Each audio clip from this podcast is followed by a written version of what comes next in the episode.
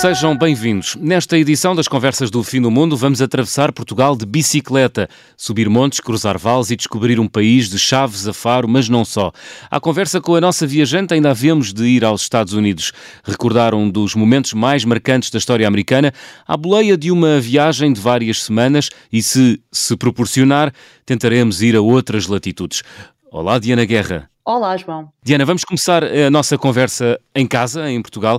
Gostava que me falasses da tua viagem de 13 dias pela Nacional 2. Devolveste inteira a bicicleta à tua mãe?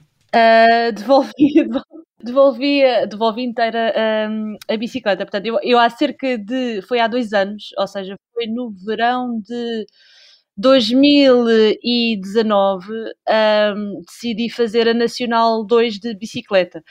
Isto já era um, uma ideia que eu já alimentava há alguns anos e pedi ao meu irmão para, para me deixar a mim uma amiga minha no, no norte de Portugal e fizemos os, os 13 dias uh, de, de, bicicleta. E é verdade que eu fui com a bicicleta da minha mãe. Um, não tive qualquer tipo de, de, preparação física, ou seja, não fiz uh, nenhum, nenhum treino. Uh, eu ia com a ideia de, bem, eu tenho aqui três semanas de férias, vou ver o que é que eu consigo pedalar todos os dias e vou ver se consigo chegar lá abaixo a Faro. E chegaste? Uh, e consegui chegar, e consegui chegar. Eu pensava que eu tinha planeado fazer aquilo em 17 dias e até consegui terminar uh, em 13 dias.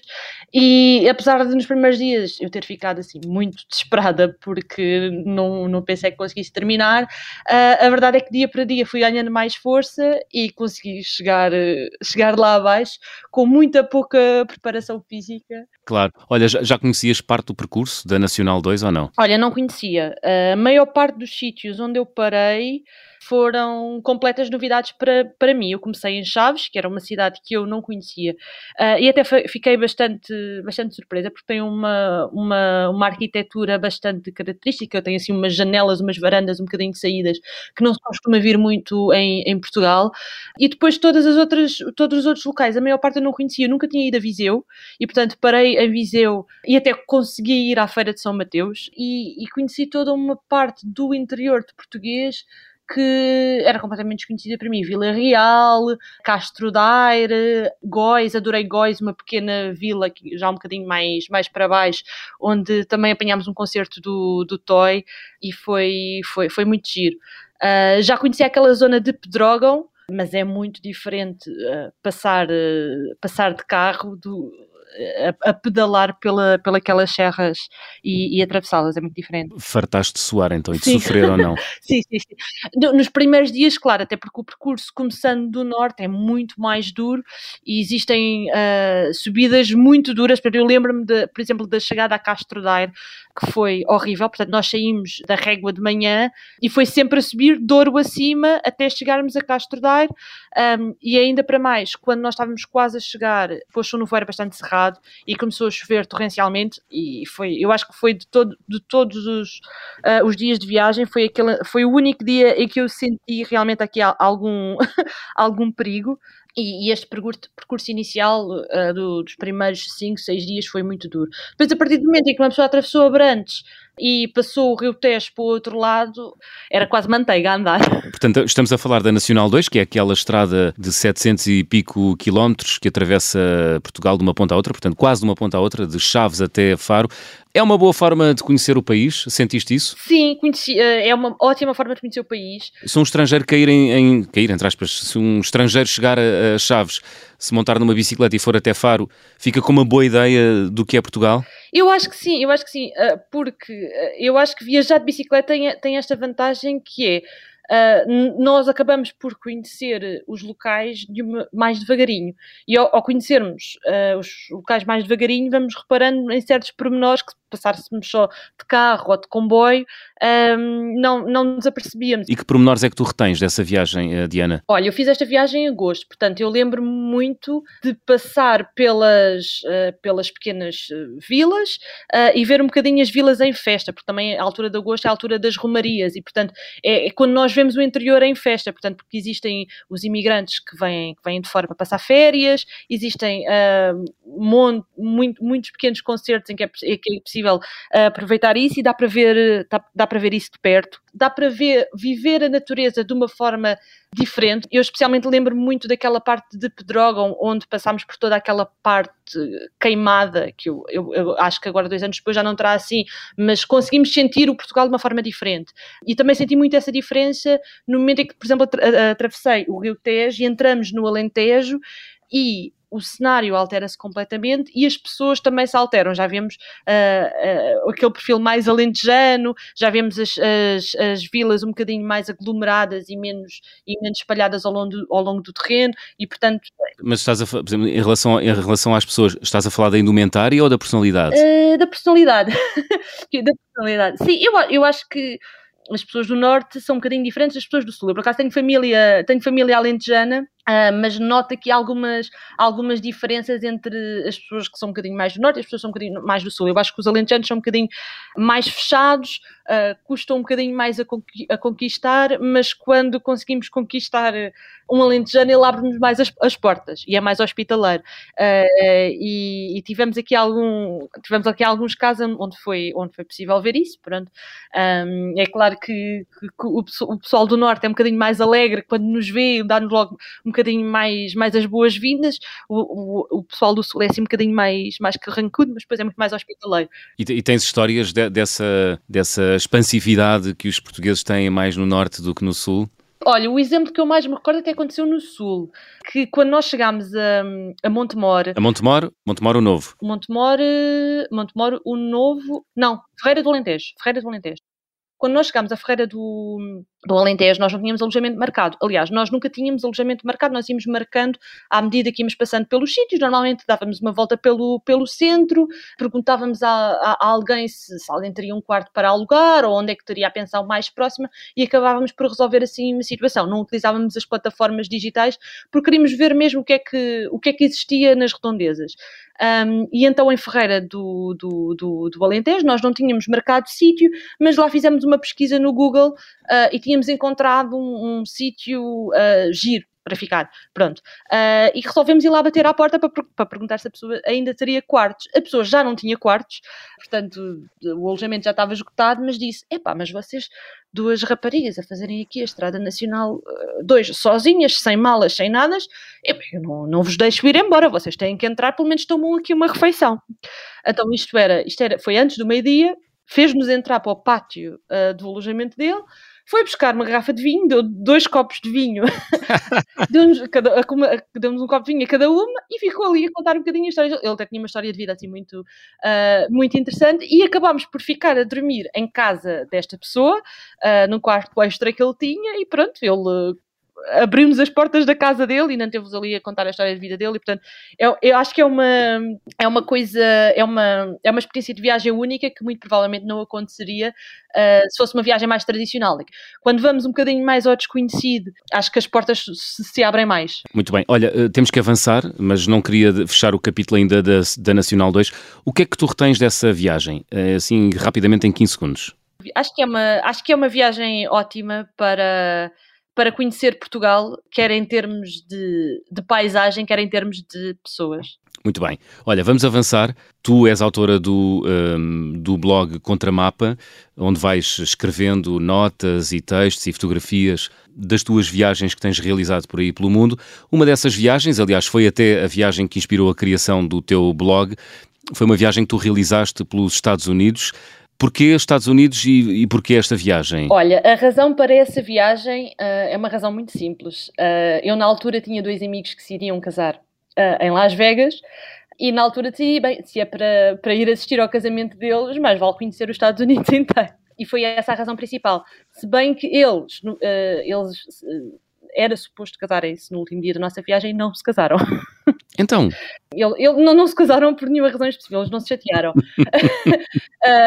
mas, mas, acharam depois que o, que o, processo administrativo estava a ser muito moroso, que, que, as coisas não davam a acontecer como eles queriam e, e, disseram que podiam gastar o dinheiro noutra coisa.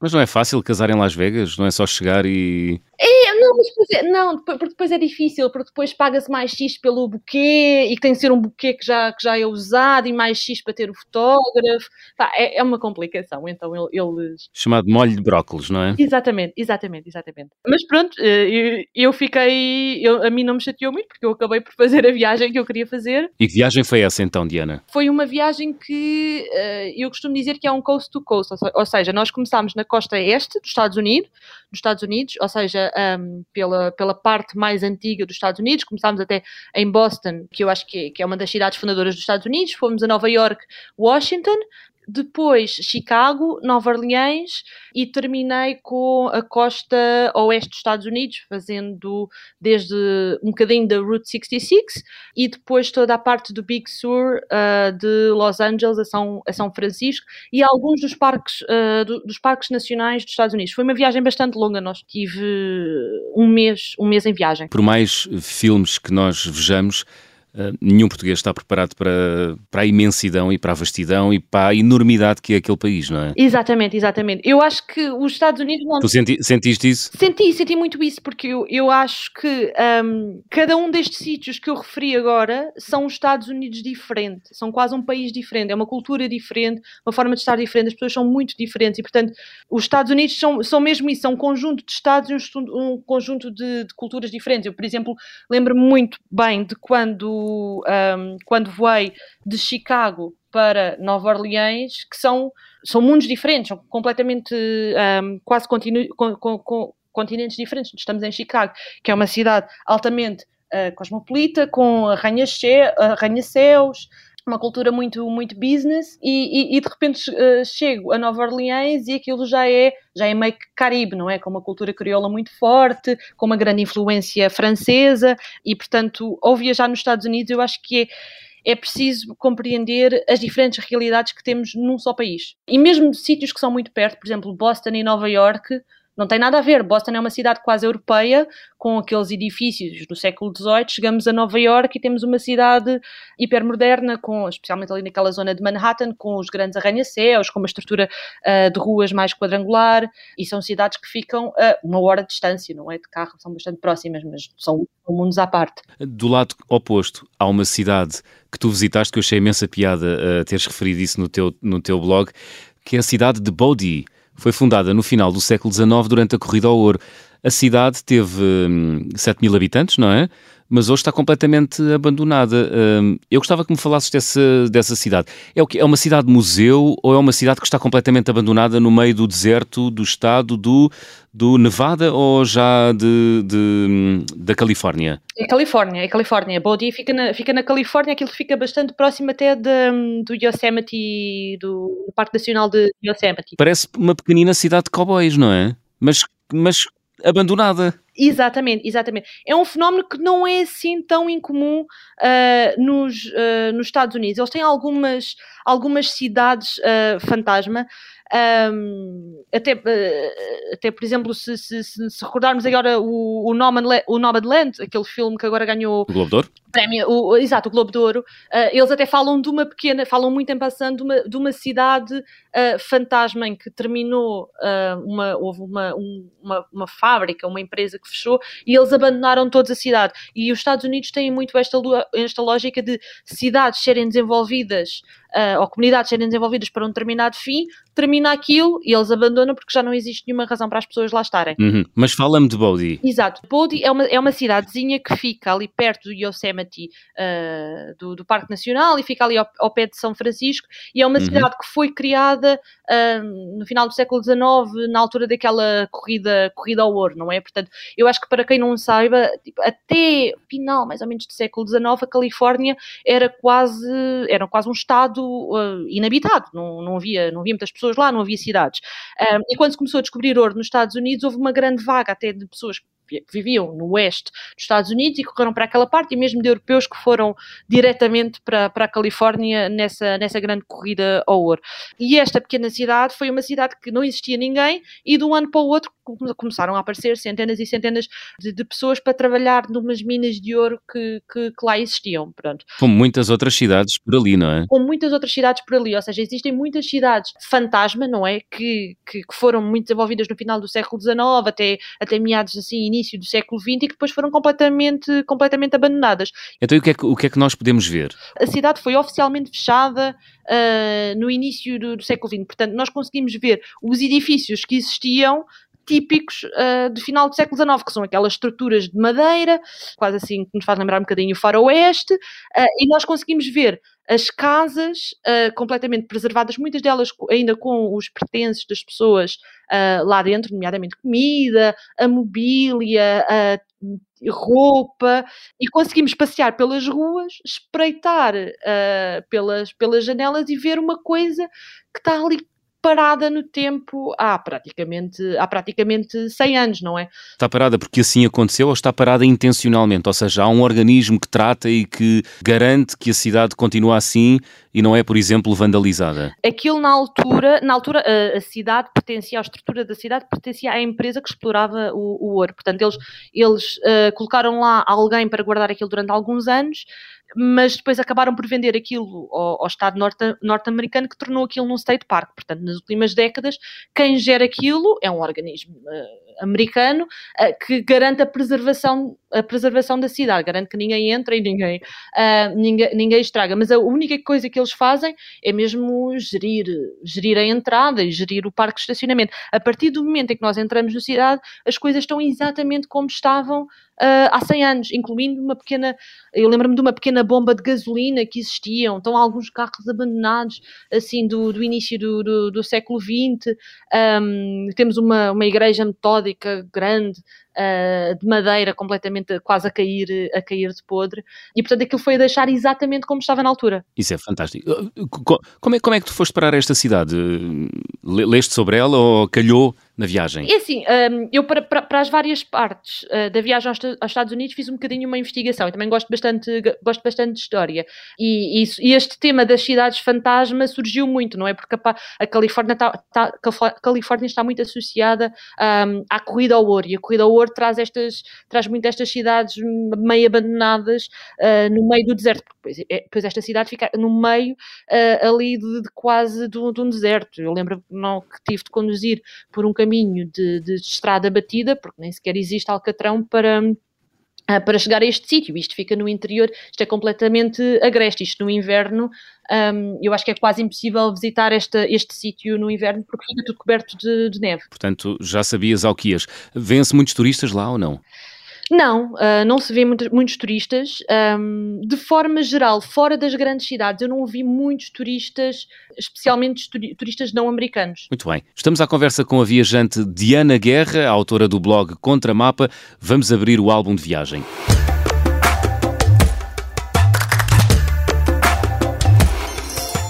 Diana, dos países eh, que já tiveste oportunidade de visitar, guardas algum objeto tenha uma história particular que possa e que mereça ser partilhada aqui na Rádio Observador? Sim. Então vamos lá.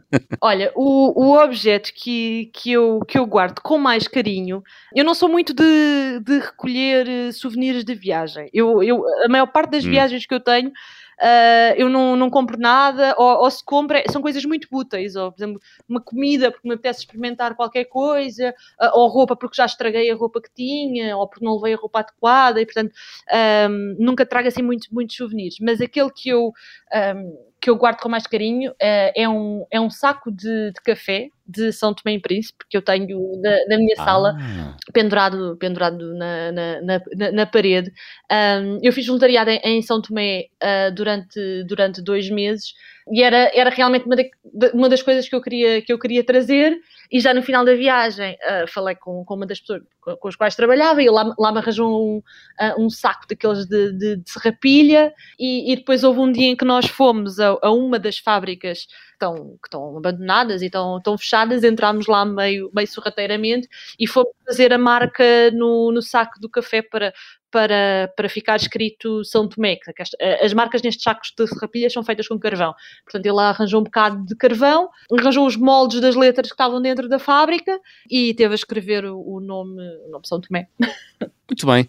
Pequena pausa nas conversas do fim do mundo, regressamos já a seguir.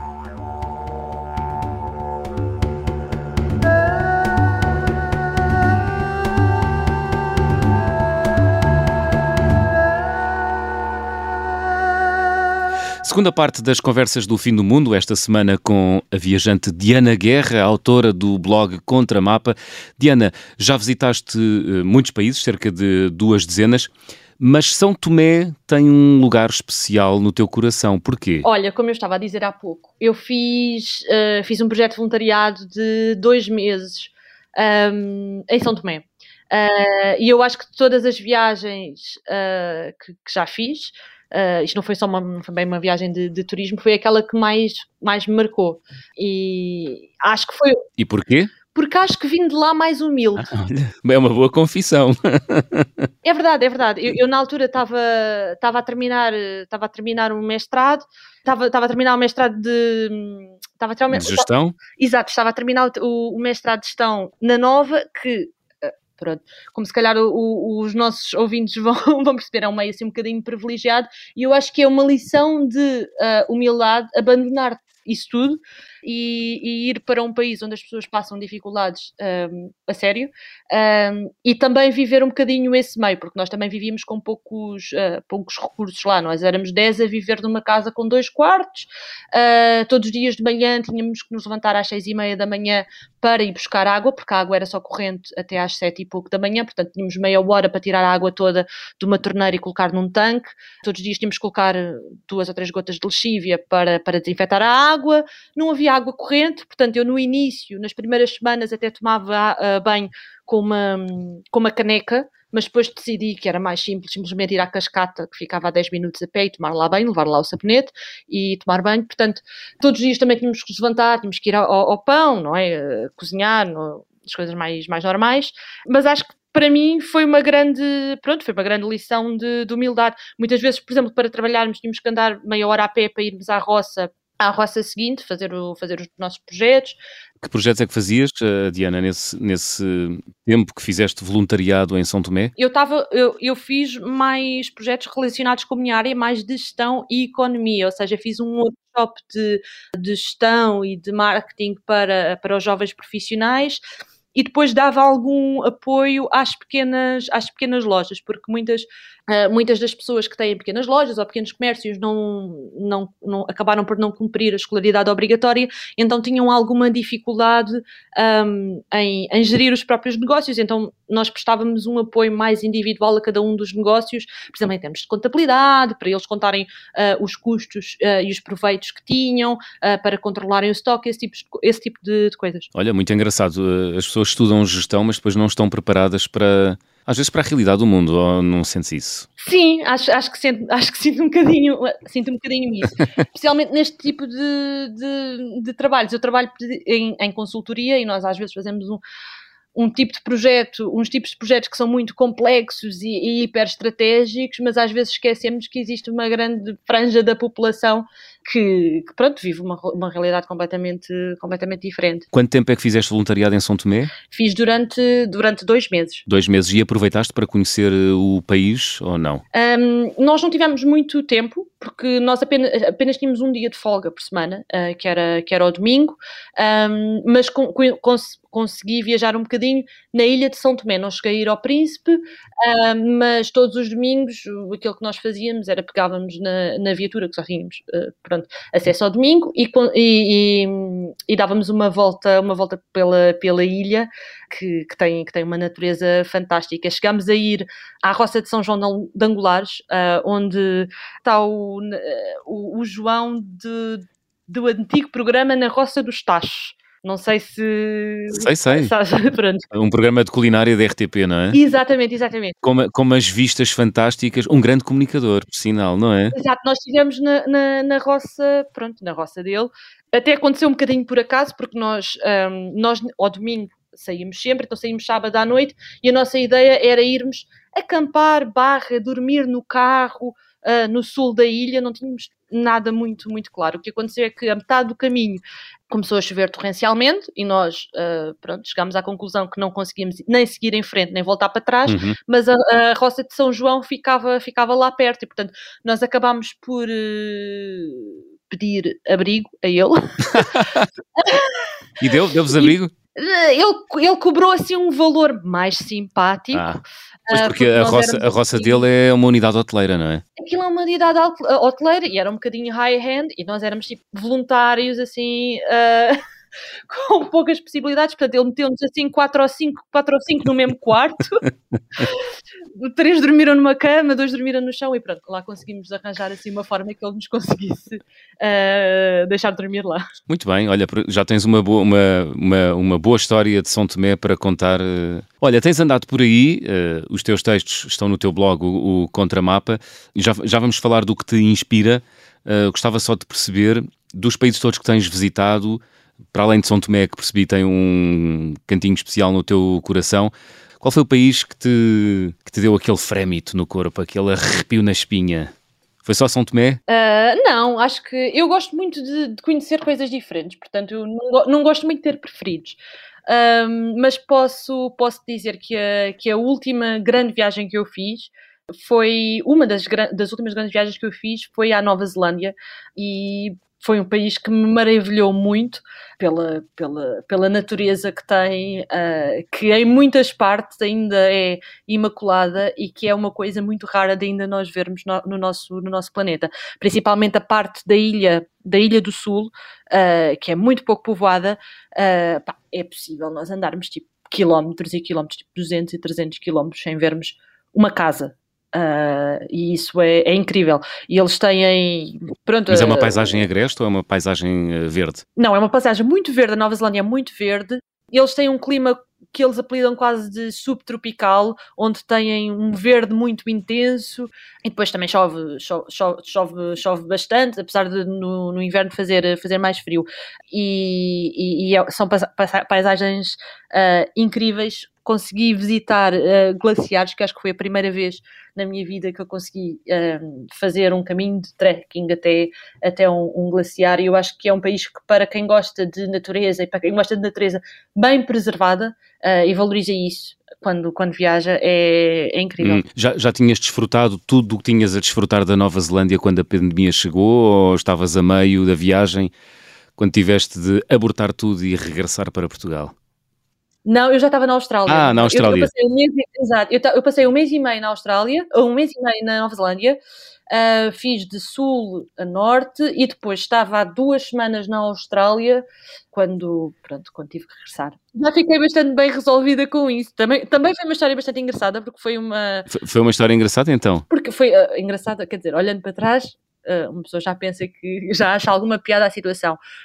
Um, mas foi uma decisão que eu tive que tomar uh, na hora para, para, para regressar. Portanto, eu estava a ver a situação a ficar pior dia para dia. Um, Ainda liguei uma vez para o consulado lá, uh, em que não conseguiam, não, não, conseguiam dar qualquer tipo de resposta, não sabiam o que, é que ia, o que é que ia acontecer depois, portanto nem sequer me conseguiam aconselhar. Portanto, o que aconteceu foi, eu, eu, eu estava a 6 ou 7 horas de Sydney, à hora do almoço marquei o voo e, e marquei o autocarro para voltar para Sydney. Uh, depois voltei para o quarto para arrumar as coisas, ainda estava a arrumar as coisas, já me apareceu o autocarro e entrei no autocarro e seis horas depois estava no aeroporto e mais duas horas depois apanhei o voo. Portanto, foi tudo muito rápido desde o momento em que eu decidi vir-me embora até, até apanhar o, o, voo. Portanto, foram 12 horas, o que é, é impensável. Foi quase uma fuga. Foi, foi, foi uma fuga. Aliás, eu, eu, no dia anterior tinha decidido, não, eu vou ficar cá três meses, ver esta situação passar, uh, vai tudo correr bem. Vou dormir, no dia a seguir de manhã uh, vejo uma declaração do primeiro-ministro australiano, do Scott Morrison, que, que é muito, uh, muito diretivo, e disse, bem, não, eu tenho que me ir embora daqui agora, porque isto vai ficar muito mal aqui também, e fui-me embora naquele dia. Estavas a viajar sozinha? Estava a viajar sozinha, exatamente. É fácil viajar sozinha ou não? Eu acho que muitas vezes é mais, mais fácil do que viajar acompanhado. hum, porquê? Porque os outros uh, atrapalham-te? Não, porque acho que as decisões são mais simples, porque só dependemos de nós próprios para tomarmos decisões de viagem, e portanto se nós quisermos abrandar ou andar mais depressa, ir a um determinado sítio ou num determinado dia uh, ficar, uh, ficar a, a, descansar, essas decisões são mais, são mais simples porque não, não é preciso fazer uh, compromissos.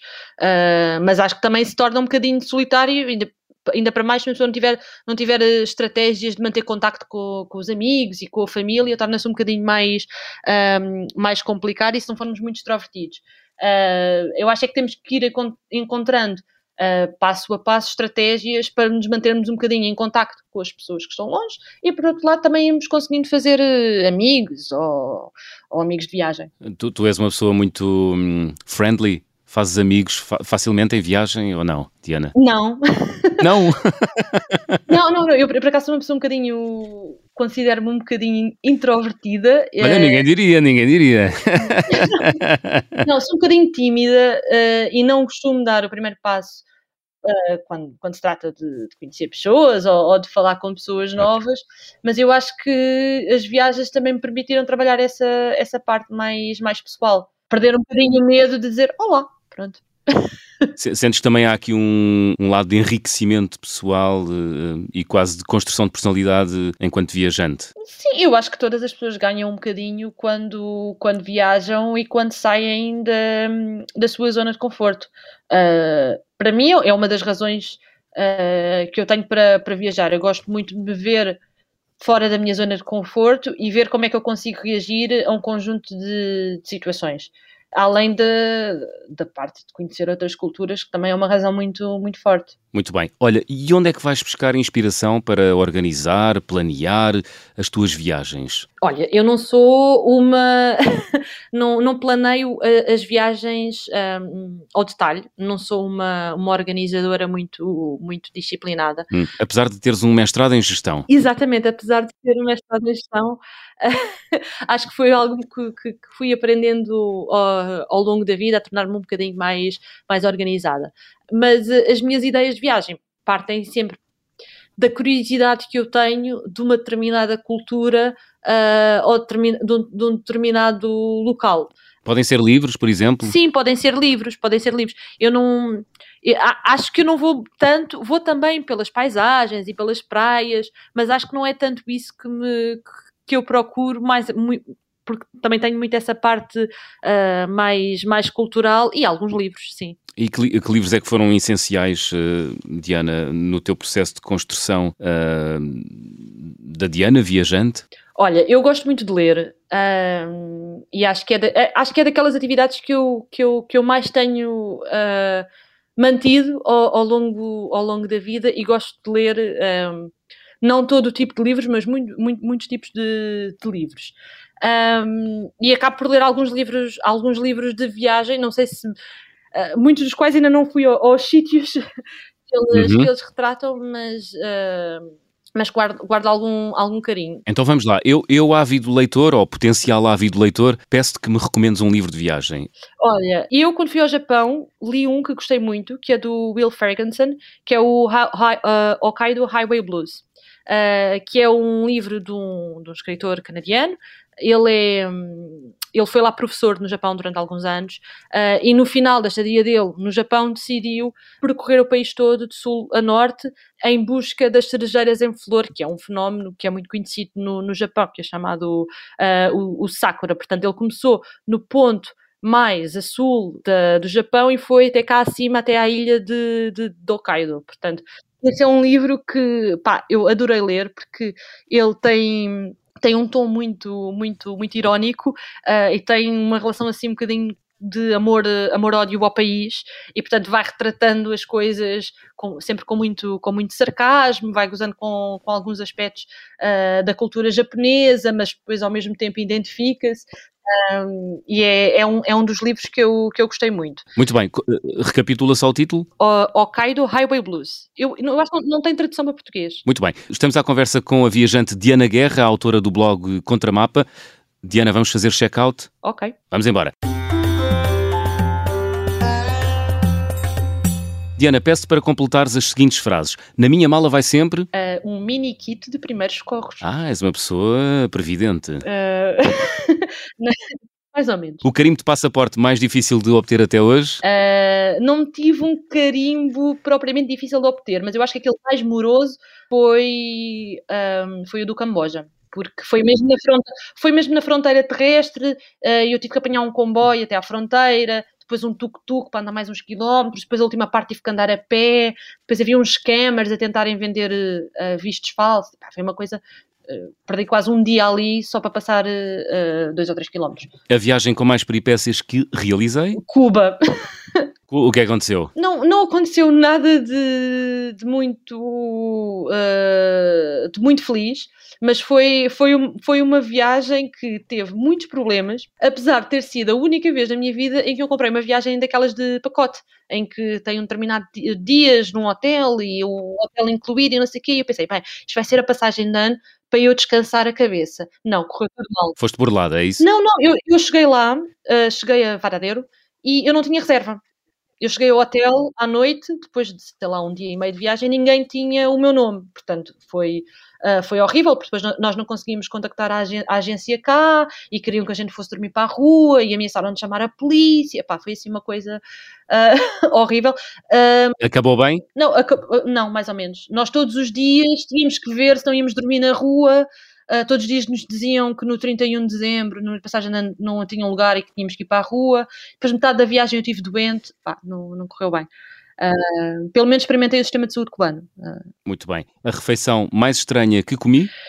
Lembra-me da mais desagradável, Uh, que é o Vegemite australiano. Isso é? É um creme de barrar que eles têm, que eles põem aquilo no, no pão, que é assim uma pasta escura uh, e espessa, aquilo é feito de, de levedura, portanto tem um sabor muito amargo, é horrível.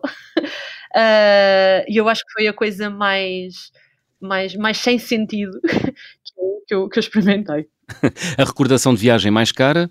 Eu acho que foi o kimono que, que eu trouxe do Japão. Não foi muito caro, até porque eu comprei numa loja em segunda mão, mas mas eu também não, não compro assim coisas muito, muito caras. Mas para termos uma ideia, quanto é que pode custar um kimono em segunda mão no Japão? Ah, eu não dei mais do que 30, 40 euros por aquilo. Ah, ok. O kit completo era o kimono, uhum. os chinelzinhos, umas meias e, e a tira à volta da, da, cintura. Muito bem. Gostava de viajar com? Tempo. Com tempo, muito bem.